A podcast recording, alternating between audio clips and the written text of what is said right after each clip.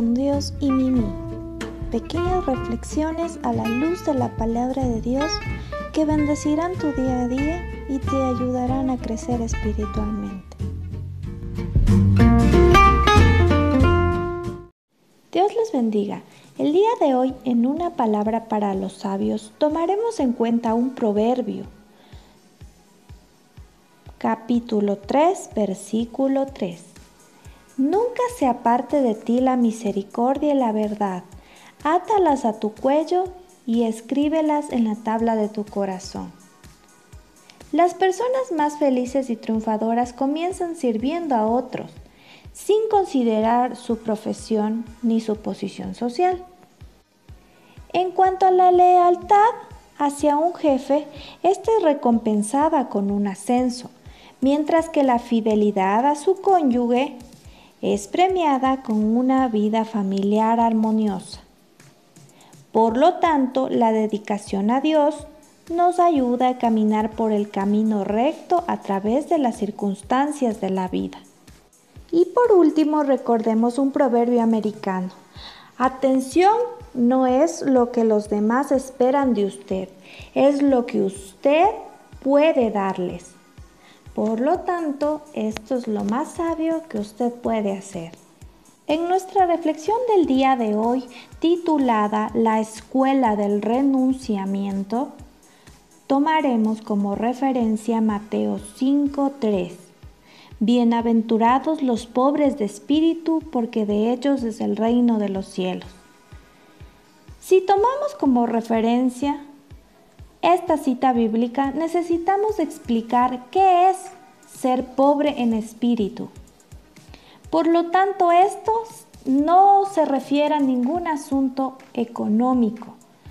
Como bien lo dice, es un asunto del alma. Por lo tanto, ser pobre en espíritu es ser humilde, desprendido en su espíritu en lo más profundo de su ser. Alguien que no se aferra a las cosas. Una vez que hemos entendido aquello, podemos entender que se puede tener de todo en esta vida y a la vez no poseerlo nada. Esta postura es el secreto de una vida que tiene los pies bien puestos en la tierra, pero su corazón en el cielo. Pero para poder alcanzar este ideal, que encierra una gran disciplina, que solo la alcanzan pocos. Y vamos a saber de qué se trata. Si tomamos como referencia al máximo exponente bíblico que fue Abraham, este patriarca de la fe, podremos analizar este tema. Abraham tenía ovejas, vacas, siervos, esposa, tenía plata, oro y principalmente su amado hijo Isaac, que fue recibido como un obsequio de parte de Dios en su vejez en cumplimiento de la promesa que Dios le había hecho a Abraham. Y si recordamos esta enseñanza, en un acto de entrega de este hijo solicitado por Dios, Abraham graficó plenamente el principio que regía todo lo dispuesto por Dios.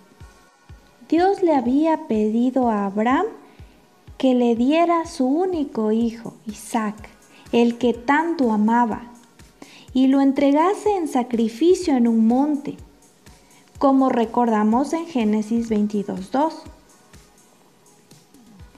Abraham, con todo el dolor de su alma, fue, obedeció la voz de Dios. Aunque su dolor, su alma, su corazón estaba muy compungido, pero decidió obedecer la palabra y decidió dar a su hijo en sacrificio vivo.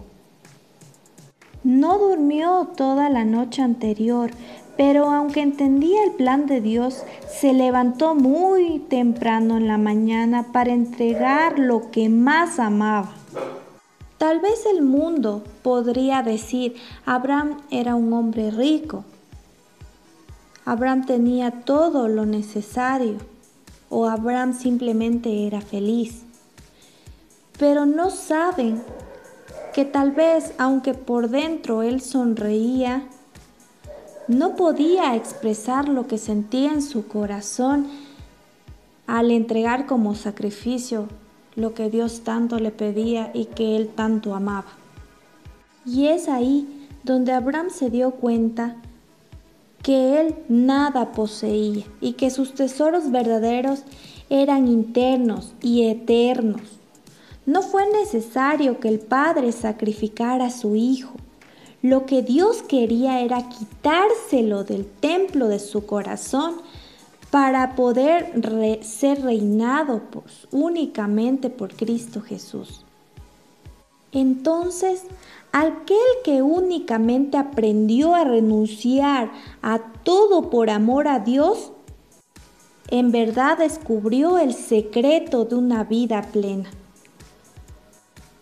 Lo mismo hará Dios contigo una vez que Él perciba que algo o alguien compite con el señorío de Cristo en tu corazón.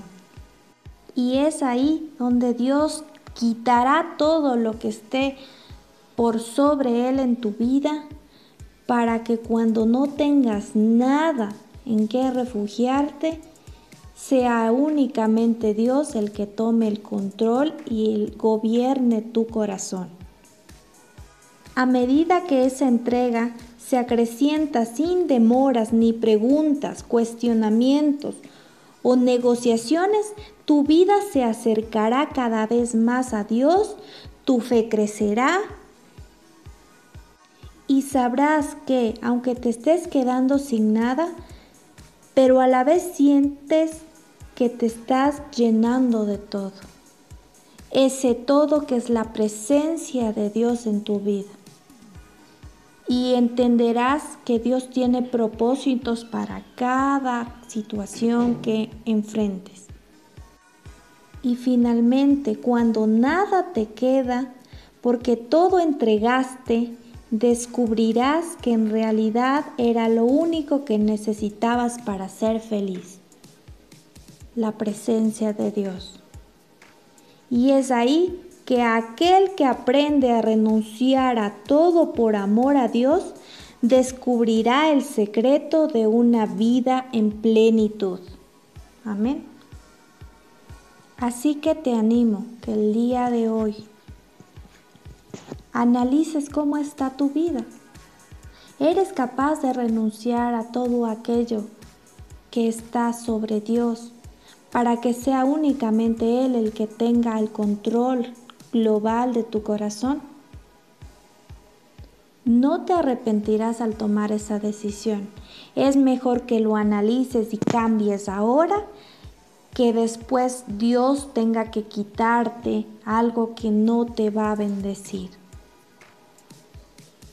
Aprende a renunciar y hazlo por el gran amor que tienes hacia Dios y así podrás vivir una felicidad y una vida plena para siempre. Dios te bendiga.